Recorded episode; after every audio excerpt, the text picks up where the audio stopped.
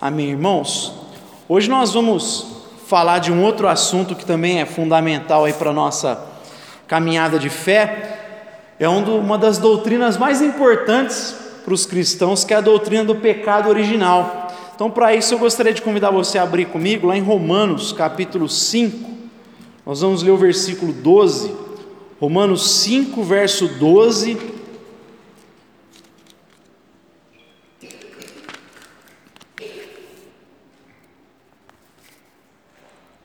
Romanos 5,12 vai dizer assim: Pelo que, como por um homem entrou o pecado no mundo, e pelo pecado a morte, assim também a morte passou a todos os homens, porque todos pecaram. A NVI diz: Portanto, da mesma forma como o pecado entrou no mundo por um homem, e pelo pecado a morte, assim também a morte veio a todos os homens, porque todos pecaram.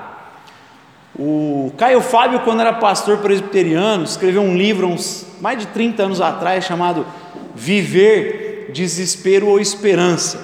E tem um trechinho que ele fala assim: a história não mostra o homem como criatura que está evoluindo, mas antes como criatura rebaixada a cada dia pelas suas incursões num mundo interior de rebeldia e selvageria. Então, diferente do que se fala, né? O homem não está evoluindo. Ele fala, a história mostra que o homem cada vez mais está envolvido na sua rebeldia, no seu pecado, é, na sua selvageria, né? nessa natureza pecaminosa. É muito comum, às vezes, as pessoas atribuírem o problema do homem ao ambiente. Né? Eu já citei aqui pensadores como Jacques Rousseau, mas o próprio John Locke, que é um pensador inglês, ele cria que o homem era bom e que o, o que corrompia o ser humano é o ambiente que a gente vive. E até hoje tem gente que pensa assim, né? Ao que estraga o ambiente, a gente vai absorvendo práticas erradas, pecaminosas, ou a gente vai sendo moldado por instituições, isso que vai corrompendo o ser humano. Então, ainda existe esse discurso.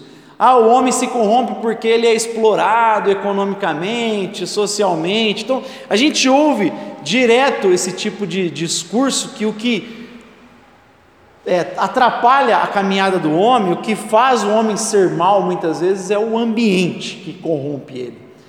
Como se fosse possível algum ser humano em toda a história, ou um grupo de pessoas, ter tido um, uma caminhada boa, perfeita a vida inteira. Né? Você, você falar para mim um ser humano que foi bom do início ao fim da vida dele, foi uma pessoa reta, justa, um grupo de pessoas que se distanciou de uma sociedade corrompida e conseguiu ser perfeito, andar certinho, corretamente até o final da vida, sem errar, me apresente, porque a história humana mostra que ninguém foi capaz de viver dessa forma, teve um grupo capaz de viver dessa forma. Então, nesse ponto, a gente não precisa nem da Bíblia para observar que tem um problema no ser humano, está presente nele. Eu não preciso nem da Bíblia para perceber que todo ser humano falha, todo ser humano erra, todo ser humano peca, todo ser humano pisa na bola, só que evidentemente a, a Bíblia é mais clara em mostrar que todo mundo está no mesmo barco. Né?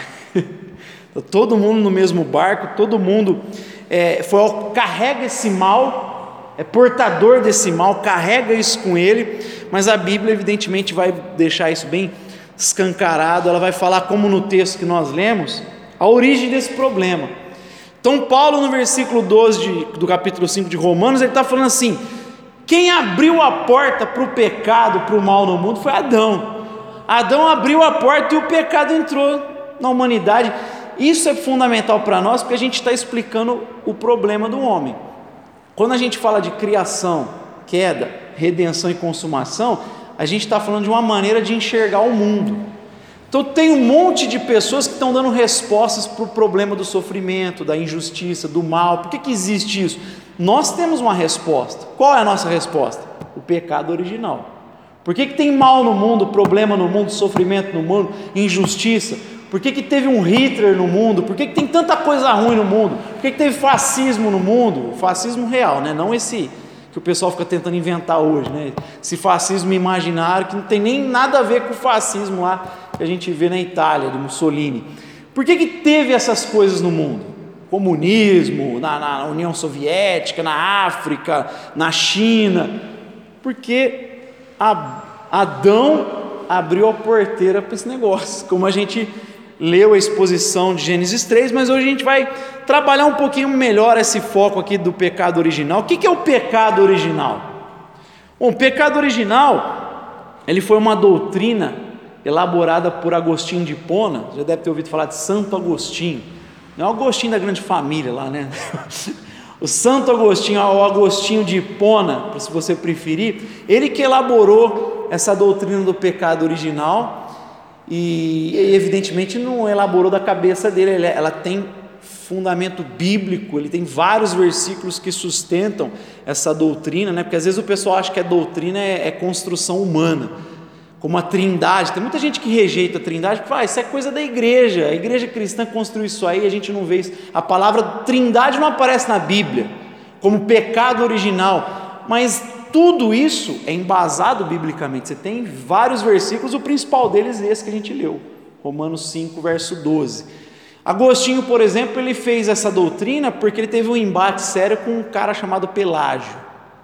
Hoje o pessoal fala de é, calvinismo versus arminianismo, mas assim, essa discussão começou lá atrás com Pelágio e Agostinho, mas era Pelágio, ele era muito pior, assim, Pelágio, ele cria que o ser humano era capaz de viver corretamente, perfeitamente, através do seu esforço, suas boas obras. O cara rasgava a Bíblia.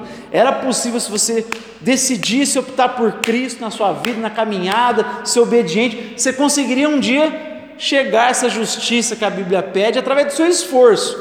E aí Agostinho fala: Meu, peraí, você não está entendendo nada do Evangelho, você não está entendendo nada do que Paulo escreveu em Romanos, e eles tiveram um embate forte. E quando a gente então vem aqui para a época da reforma, século XVI, o que Calvino fala, Agostinho fala, eles não criaram nada novo. Primeiro que tinha sustentação na Bíblia, mas também todos eles eram agostinianos. Agostinho que falava disso, ele era monergista. Você talvez, não sei se já ouviu falar dessa palavra monergismo, tem a ver o que é mono? Um. O que, que Agostinho está falando? Só tem ação de Deus nesse negócio. Você não faz nada para receber a salvação. No que se refere à salvação, só Deus age, é tudo dádiva. Até o fato de você crer é porque Ele te deu fé. Então você não tem mérito nenhum, é monergista, é ação completamente divina. Aí tinha um pessoal que crê no sinergismo, que é Deus e o homem cooperando para a salvação. Mas no quesito da salvação, a gente vê Paulo falando assim: vocês estavam mortos. O que um morto faz? Eu te desafio, vai lá no cemitério da saudade, do bom pastor, começa a pregar pros, lá nos túmulos. Oh, fala de. Você não vai ter recepção nenhuma. Se tiver, é porque Deus fez um milagre. então, assim, a mesma comparação, vocês estavam mortos, incapazes. E aí que Agostinho vai trabalhando, porque ele vai falar do resultado do pecado original. Então, o pecado original é o resultado do primeiro pecado. É isso. É, é fala da condição caída da humanidade. Percebe que o texto que a gente leu, não sei se você está com a Bíblia aberta, ele fala assim, porque da mesma forma como o pecado entrou. A palavra que está no singular é o pecado entrou aqui. E quando está falando disso, nessa palavra singular, está apontando para a condição, para a nossa natureza. Então o pecado não é só quando você pratica os pecados que você pratica, porque todo mundo faz isso, todo dia você peca, né? Ou não? Todo dia a gente vacila. Você toma uma fechada no trânsito, fala, ô oh, filho da mãe, já foi, já pecou, né? Alguma coisa, a gente peca. Agora, não é isso que faz você ser um pecador. Quando ele está falando do pecado que entrou no mundo, ele está falando de uma coisa que faz parte da nossa natureza. Antes de você pecar, a sua natureza já é caída. A nossa natureza é caída porque a gente herdou isso em Adão. A nossa natureza foi corrompida. É aquela famosa frase que costuma se falar no meio da igreja: Eu não sou pecador porque eu peco, eu peco porque eu sou pecador.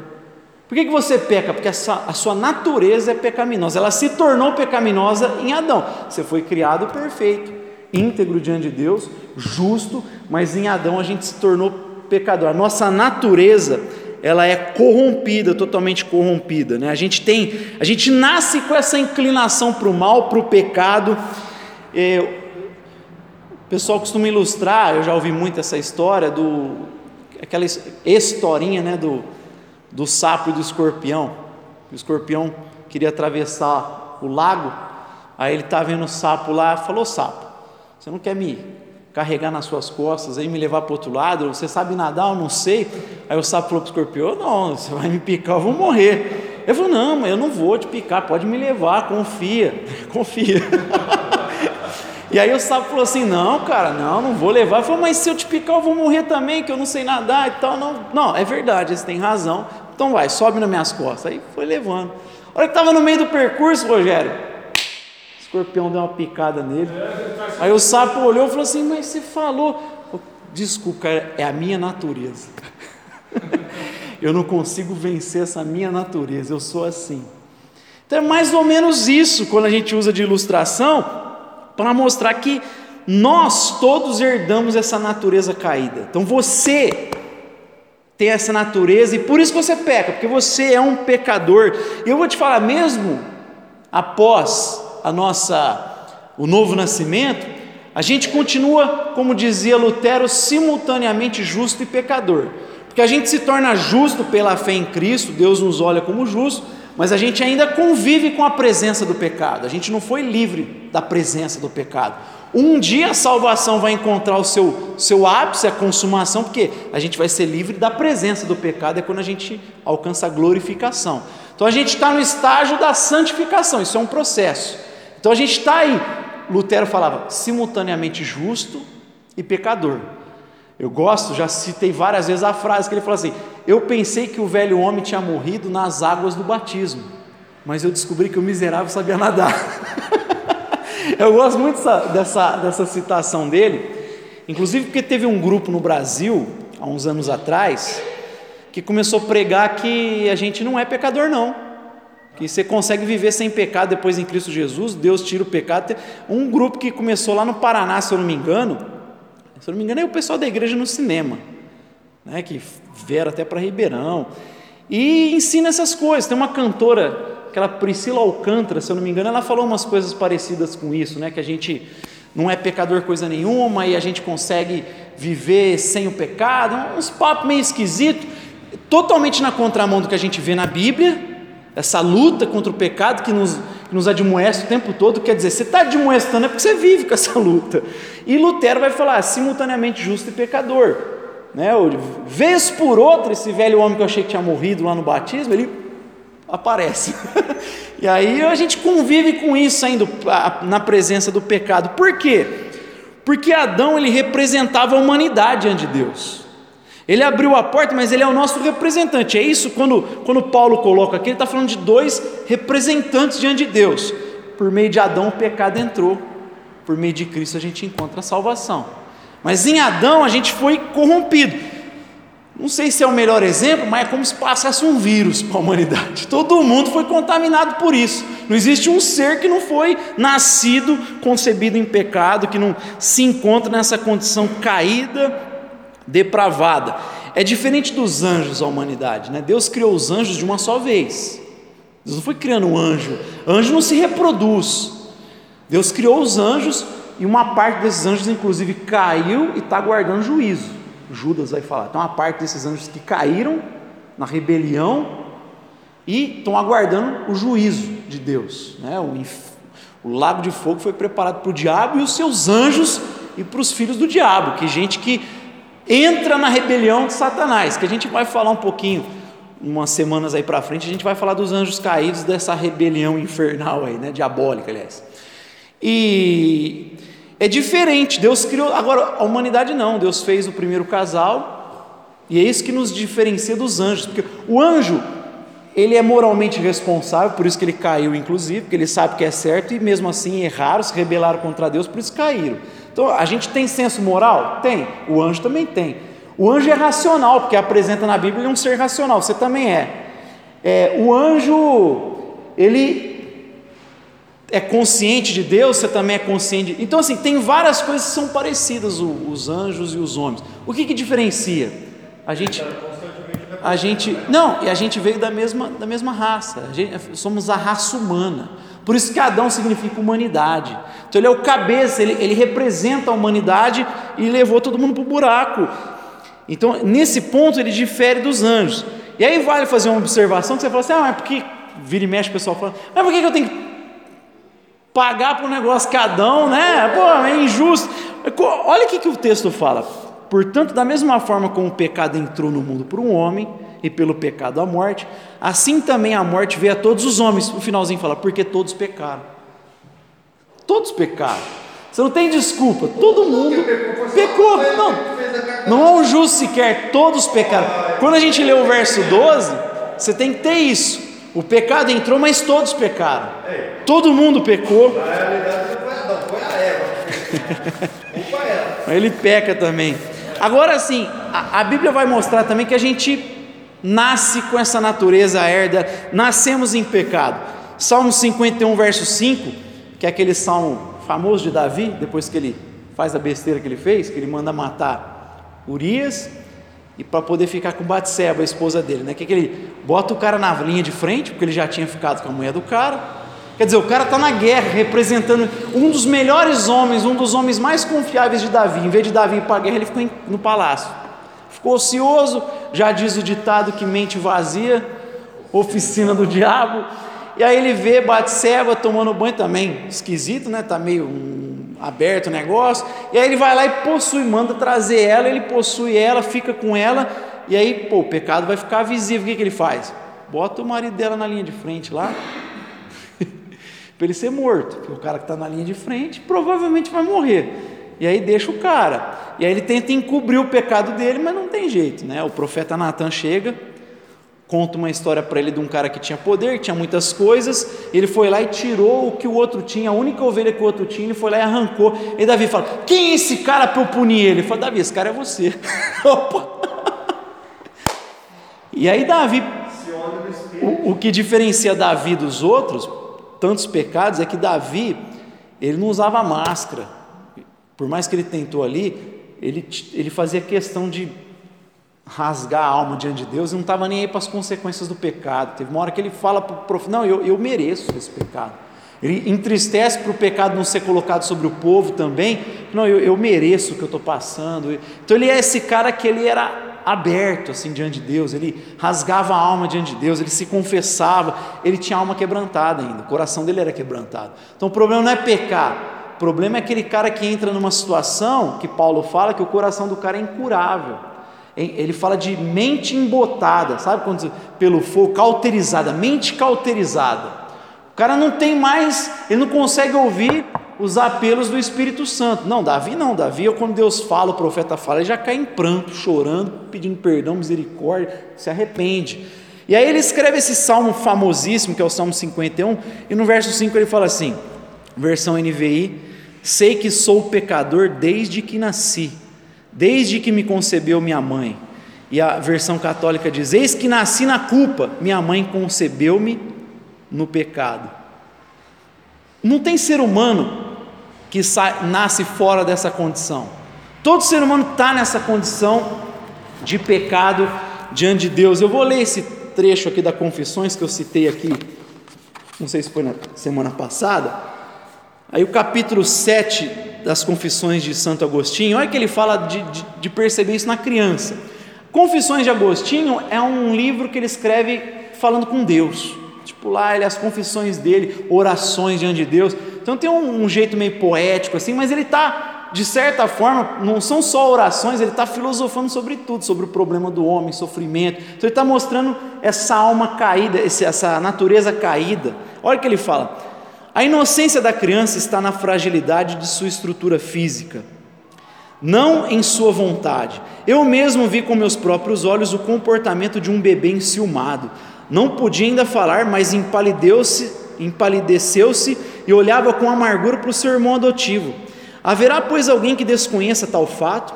Mães e amas dizem que são capazes de apaziguar essas situações, não sei por meio de quais remédios. Será também inocência a recusa de partilhar a fonte de leite que flui em rica abundância, embora esteja o outro em necessidade extrema, cuja vida depende daquele sustento? Consentimos com isso tudo, não por sermos bons, mas porque isso desaparecerá ou tenderá a desaparecer com o passar dos anos, pois, embora seja tolerado agora, o mesmo temperamento será completamente intolerável em idade mais madura. Eu estava falando, quando crescer, a gente não tolera um cara que é egoísta, que é egocêntrico, mas eu já consigo ver esses traços na criança. Ele falou: eu consegui ver numa criança que nem sabia falar a expressão dele de ciúme, de raiva do irmão, porque estava tomando o leite dele. E, e, e, Agostinho percebe isso, começa a falar da própria vida dele, de como ele chorava a fim de ter atendido os seus caprichos e tentava manipular os pais, mesmo que não tinha ainda um entendimento, mas ele está percebendo o que? Está falando, por mais que ele está orando diante de Deus, ele está falando dessa natureza caída. A gente nasce em pecado, e é o que Davi está falando, nós somos concebidos em pecado. Você consegue perceber isso na criança de um dia, que ele está falando aqui. Uma criança recém-nascida, você percebe já essa inclinação para o mal. Eu lembro uma vez um pastor que estava falando, que, defendendo um negócio até meio pelagiano, que era possível se a gente optasse por Cristo, não, não, que eu falei assim: a gente não nasce com uma inclinação para o mal, uma tendência para o mal? Ele falou: lógico que não. Então por que, que todo mundo peca? Se não nasce, me fala um que não aconteceu isso. Por que, que todo ser humano faz isso? Ah, porque, porque a gente não opta por Cristo. Pô, está defendendo um negócio que não é observável na, na, na, experiência humana. Porque a experiência humana mostra o contrário do que esse pastor estava falando.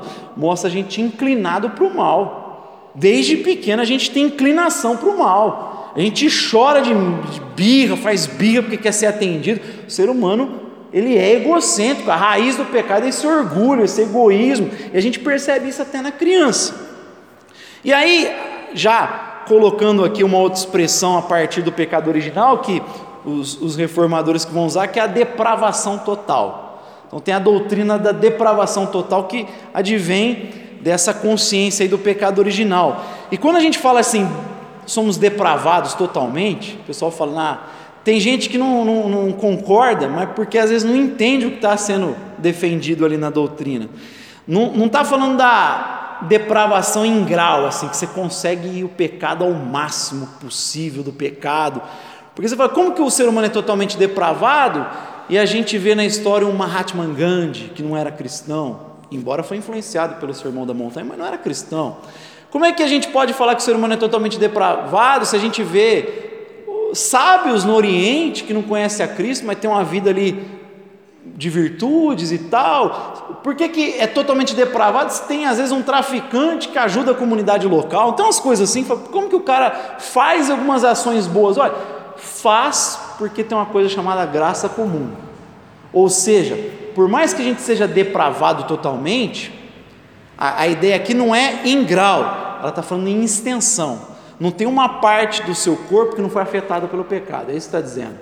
O que está querendo dizer quando fala isso é que todas as dimensões nossas foram afetadas: o corpo, a questão moral, a consciência moral, espiritual, a vontade, as motivações, a razão, tudo foi afetado pelo pecado. Não significa que você é incapaz de ter ações boas. Então o ser humano vai ter ações boas para o outro. Significa que é impossível você se, se justificar através disso diante de Deus.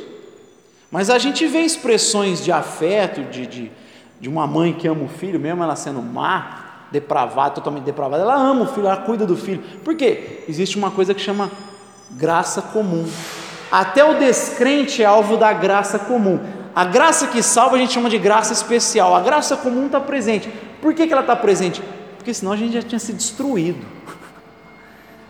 O que impede o ser humano de de, do mal avançar totalmente no mundo, todo mundo ser tomado pelo mal e não ter, ser incapaz de qualquer ação boa, é porque Deus está pondo um freio ainda na humanidade. Deus não, não entregou a gente totalmente para as nossas paixões.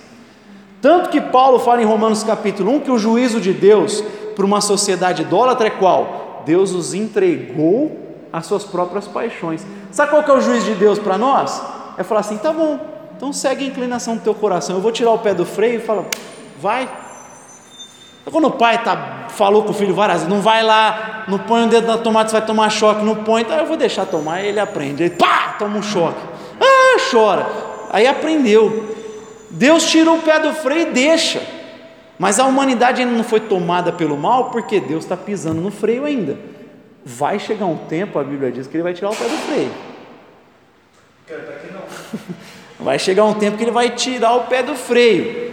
E aí a gente vai ver cada vez mais degringola. Já vê, né? Mas a coisa vai ficar cada vez pior. Eu acho que a gente já está vivendo uma fase muito pior do que os nossos antepassados viveram, com todos os avanços tecnológicos, científicos, a gente tem uma fase que eu, eu vejo como assim, singular na história humana, né? que, que é a questão de, de você tirar de vista o certo e o errado, a questão moral.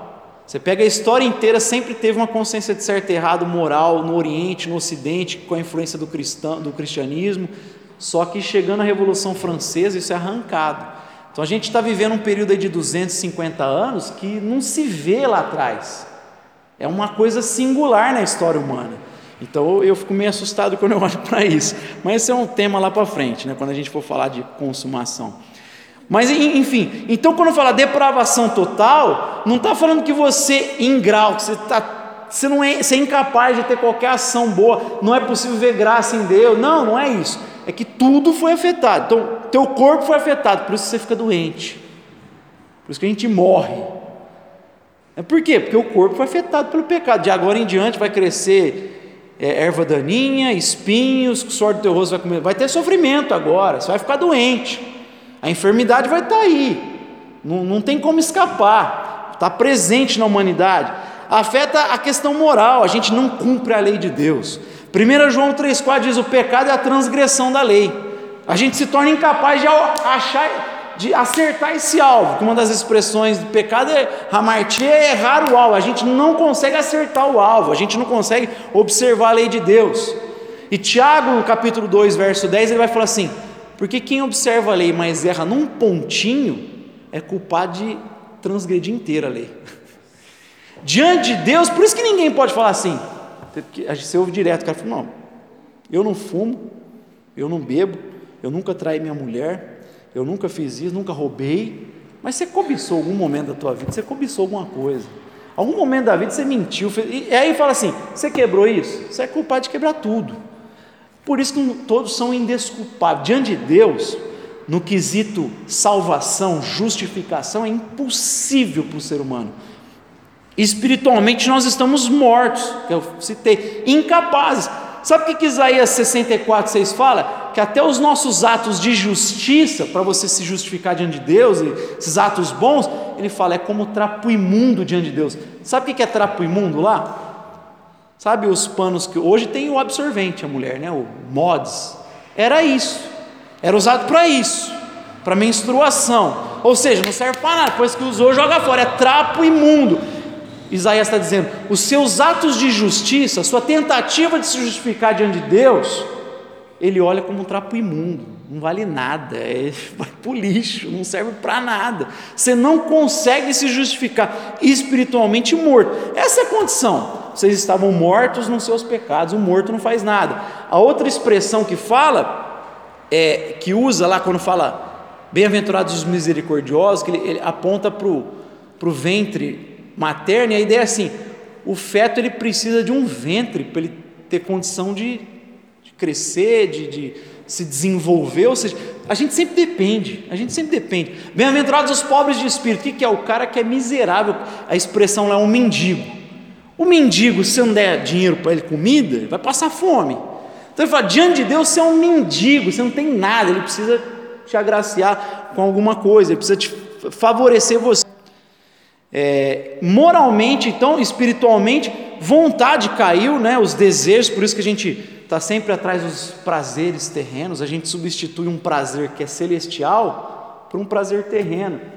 Eu preguei aqui um tempo atrás, quando a gente estava falando das, dos grandes sermões, eu trouxe uma mensagem do C.S. Lewis, quando ele fala do. Ele, ele diz assim que quando se fala em discipulado, tem muito a ver com desejos, prazeres do ser humano em relação a Deus. Ele fala que na verdade Jesus não quer inibir os nossos desejos, ele acha que os nossos desejos são pequenos até. O problema é que a gente fica desejando coisa que passa, enquanto ele chama a gente para desejar coisa que permanece para todo sempre. Então não é problema desejar, o problema é que a gente deseja pouco. Então, você está desejando carro, você está orando Deus. Eu já vi irmãos assim influenciados por essa corrente da prosperidade, né? Mesmo que não percebe, não vou morar porque nosso meu sonho é ter uma Mercedes. Cara, tem gente morrendo sem Cristo no mundo. Tem gente morrendo, ah, meu sonho é morar, sei lá, no Jardim Canadá, na, no, num bairro chique de Ribeirão, meu sonho é ter. E aí a gente vai para a Bíblia E é assim, eu até te desafio, dá uma olhada no Novo Testamento inteiro. Pega os relatos de oração dos apóstolos. Quando eles estão lá, a igreja estava orando, eles deram as mãos e oraram. Você não acha uma oração pedindo bem material.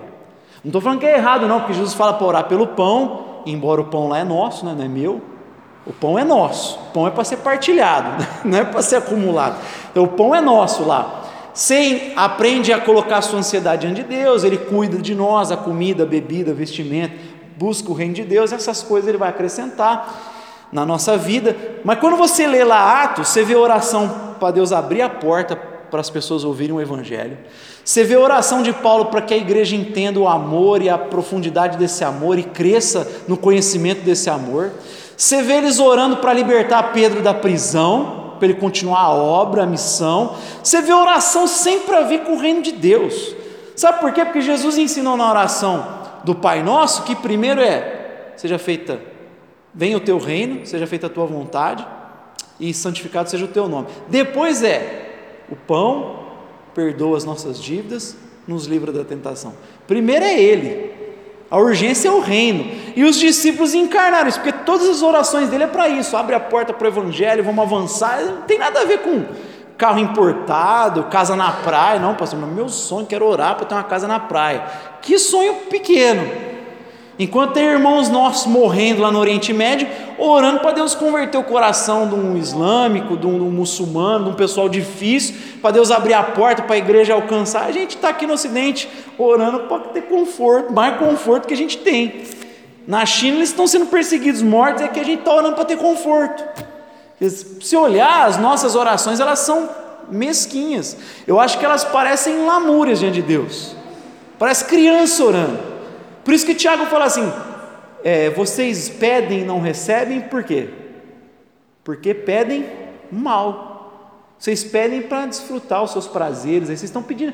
Deus, na verdade, quando a gente é chamado para orar, não é para tentar convencer Deus a fazer o que eu quero, é para eu entender a vontade dele e me curvar à vontade dele. Porque quando eu estou orando, muitas vezes você começa a orar e no meio do caminho você Deus vai ministrando no coração, você começa a orar por outras coisas e vai sendo envolvido por Deus, também através da meditação da palavra, a você se harmonizar com a vontade de Deus.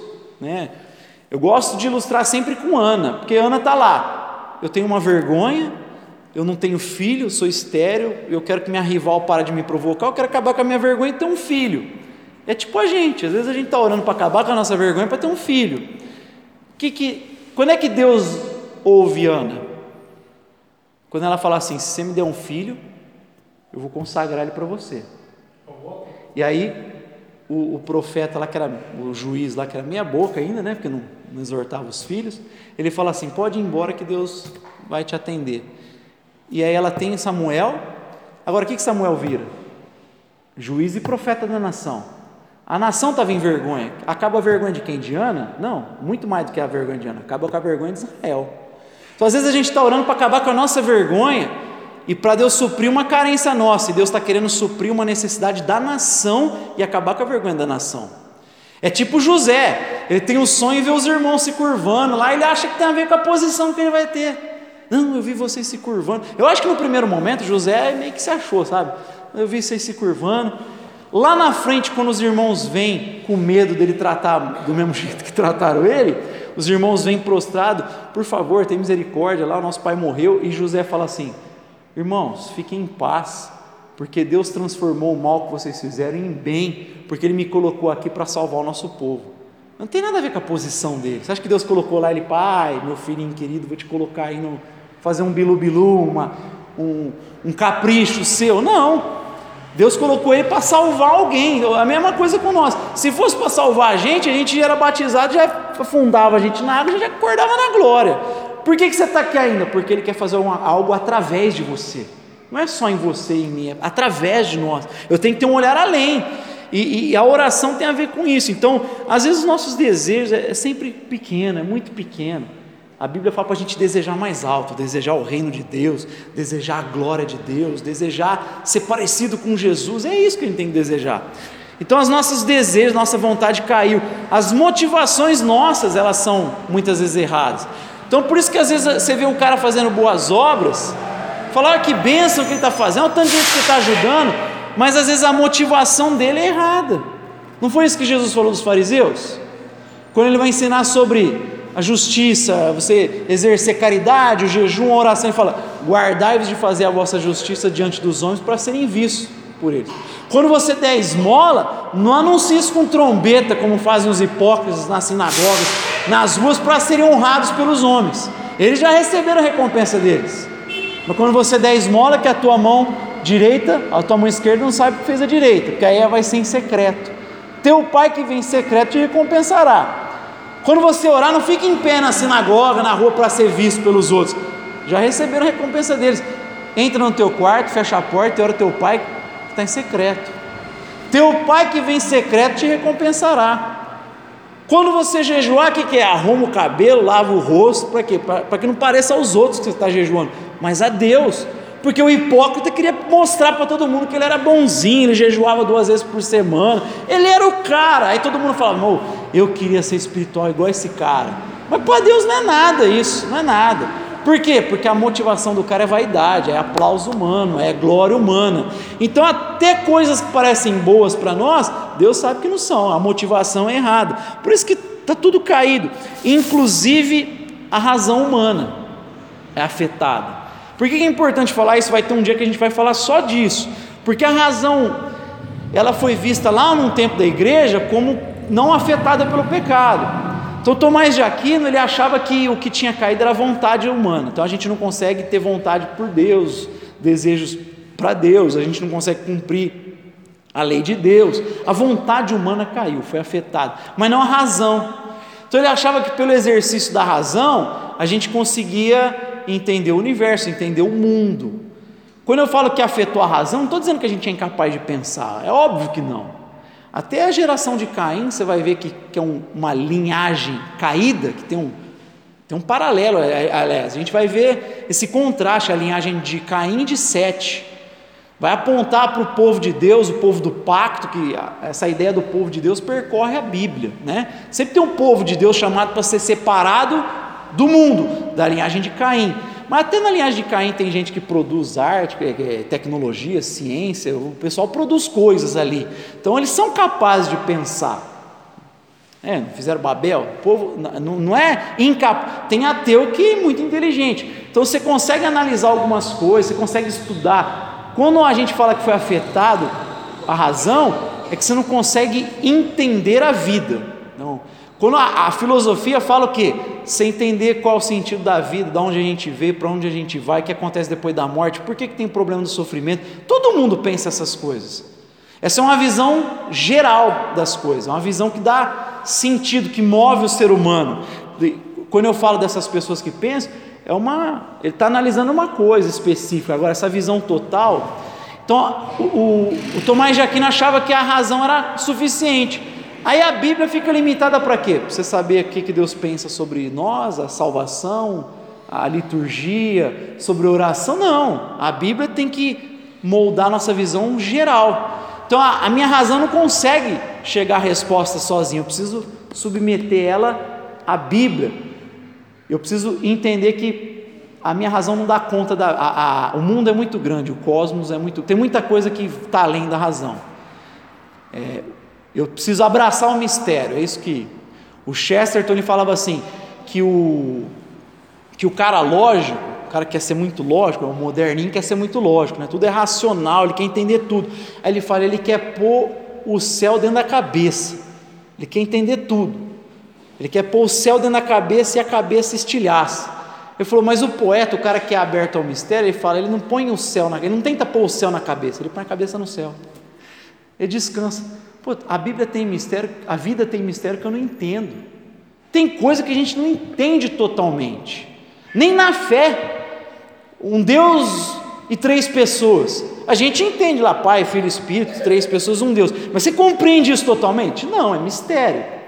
A Bíblia fala que nós somos responsáveis diante de Deus, mas a salvação é pela soberania, pela eleição, pela escolha de Deus. Como que eu harmonizo soberania divina e responsabilidade humana? Totalmente não dá para entender isso. É um mistério. Tem um lado que é mistério. Só vou entender do lado de lá. A gente vai para Deus assim. É, aquele que vem a mim, de modo algum lançarei fora. Aí você está indo achando que é você, vinde a mim. Só quando você vai lá, você descobre que ninguém vai ao Pai, ninguém vem a mim se o Pai não o escolher antes.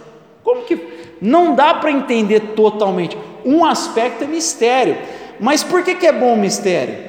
Ou Jesus é Deus e 100% homem, 100% Deus, 100% homem. Não dá para entender totalmente isso. O mistério é justamente para mostrar que a nossa razão é insuficiente eu preciso submeter a Bíblia, ao mistério de Deus. Eu preciso.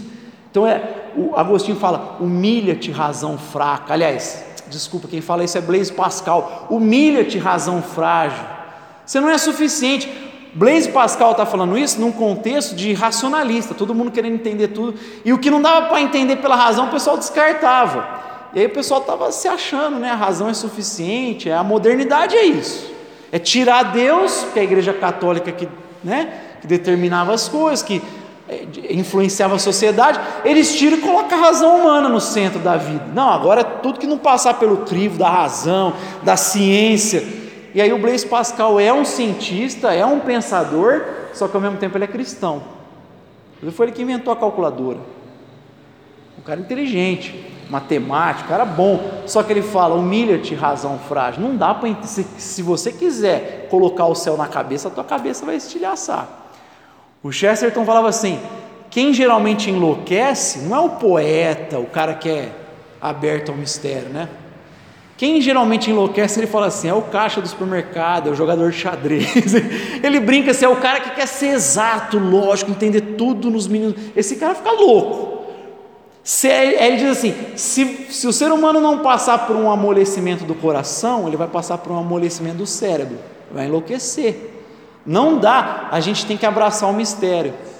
Um livro, um dos livros mais agradáveis que eu li, profundos, de pensadores brasileiros, é o do Jonas Madureira, o pastor batista Jonas Madureira, chama Inteligência Humilhada. E ele é formado em filosofia, teologia, um cara muito bom. Deu entrevista para o Pondé já, cara, sim. Ele estudou até com aquele Joel Pinheiro, que é famosinho, o cara foi, foi companheiro de turma, né? E até esse cara que tem lá um viés dele lá ideológico, ele tipo respeita porque sabe, o Jonas é bom. E inteligência humilhada, ele fala exatamente isso, assim, como a razão não dá conta, o, o grande chamado dos filósofos cristãos e da teologia é assim: meu, se coloca debaixo da graça de Cristo Jesus, né? se refugia debaixo da graça de Cristo Jesus. Tem uma frase do, do Ricardo Quadros Gouveia, estou tentando lembrar agora, né? Do filósofo e do cristão. Mas é, é mais ou menos nessa linha lá que o filósofo quer entender as coisas, né, o racionalista, mas o cristão, ele se humilha debaixo da graça de Deus, humilha a razão dele. Então, quando a gente fala da razão afetada, é que ela não dá conta, ela precisa de fé. Por isso que a gente insiste falando que o ser humano é religioso. Você precisa de fé para entender a vida. Não tem como você construir um pensamento sem que a base seja fé. Então, um exemplo: você tem um monte de escola que é racionalista, né? Não, eu estou pautado na razão. Um monte de escola filosófica. Não, a gente é pautado na razão, pautado na razão. Aí tem um pensador cristão que fala assim, um holandês chamado Herman Doibert. Mas se vocês estão pautados na razão, por que, que vocês são tudo divergente? Porque é só fazer um apelo racional que é verdade, então eu vou rever isso aqui. Se não consegue chegar num consenso, é porque tem alguma coisa aí anterior à razão, mais profunda que a razão, que está maquiado, mas não é razão. Aí ele fala que são motivações religiosas que determinam a nossa razão, que é o cara que vai absolutizar a matéria, a natureza, a própria razão, outras coisas da vida, é a história, cada área da vida, e ele não parte de Deus. Ele falou, então todo mundo é motivado primeiro pela fé em alguma coisa, e depois ele vai construindo o pensamento dele. Ah, o, o processo de pensamento dar certo é preciso de fé, né? Para que ele decole é preciso estar alicerçado na fé. Então, assim, quando a gente fala que a razão também foi afetada, é nesse sentido. Então, por isso que o homem é totalmente depravado. Então, a, a doutrina da depravação total, que os reformados falam bastante, né, que a gente fala da tulipe no calvinismo, você tem cinco pontos aí essenciais. Geralmente eles citam isso quando estão falando da salvação, da doutrina da salvação. Mas como a gente está falando de queda, então já quis colocar aqui um pouco para falar da depravação total. Não existe área nossa que não foi afetada pelo pecado. Então, Moralmente somos caídos, nosso corpo foi afetado, espiritualmente somos mortos sem Deus, a vontade, os desejos, a gente é sempre inclinado para as paixões terrenas, como Efésios 2,3 fala, né? Que noutrora viveis segundo as inclinações terrenas de vocês, os, atrás dos prazeres carnais. As motivações nossas são erradas, por isso que Jesus falava dos fariseus, e a razão também foi afetada. Porque se não, não fosse afetado, não precisava nem do cara conseguia chegar em Deus sem Bíblia, sem, sem graça, sem... era só pensar e chegava em Deus. A única coisa que a razão consegue perceber é que existe Deus. Por isso que Paulo fala que todo mundo é indesculpável. Que você olha para o mundo, as precisões, a, a variedade, a, sabe? E não tem como você falar, não existe um Criador. Tem que ter um Criador. Tem que ter um Criador. Por isso você vai nas tribos indígenas que não tem influência de nada, os caras lá cultuam um Deus é o Deus Sol, é alguma coisa, tem que ter um Deus, porque não é possível, tudo isso aqui veio do nada. Esses caras aí que são ateus, aí, naturalistas, darwinistas totalmente, você ter muito mais fé para acreditar no que esses caras acreditam do que o indígena que cultua o sol, um Deus além. É preciso ter mais fé para acreditar no que esses caras aí modernos acreditam. Então, assim, a depravação total fala dessa, da, da, das várias é, facetas, das várias é, dimensões do ser humano que foram afetadas, né? só para a gente passar aqui. Aí a gente vai entrar na próxima semana em um outro tema, mas hoje eu gostaria só de apresentar isso aqui, antes da gente. Vamos ter uma palavra de oração, depois a gente pode abrir aí para bater um papo se vocês quiserem.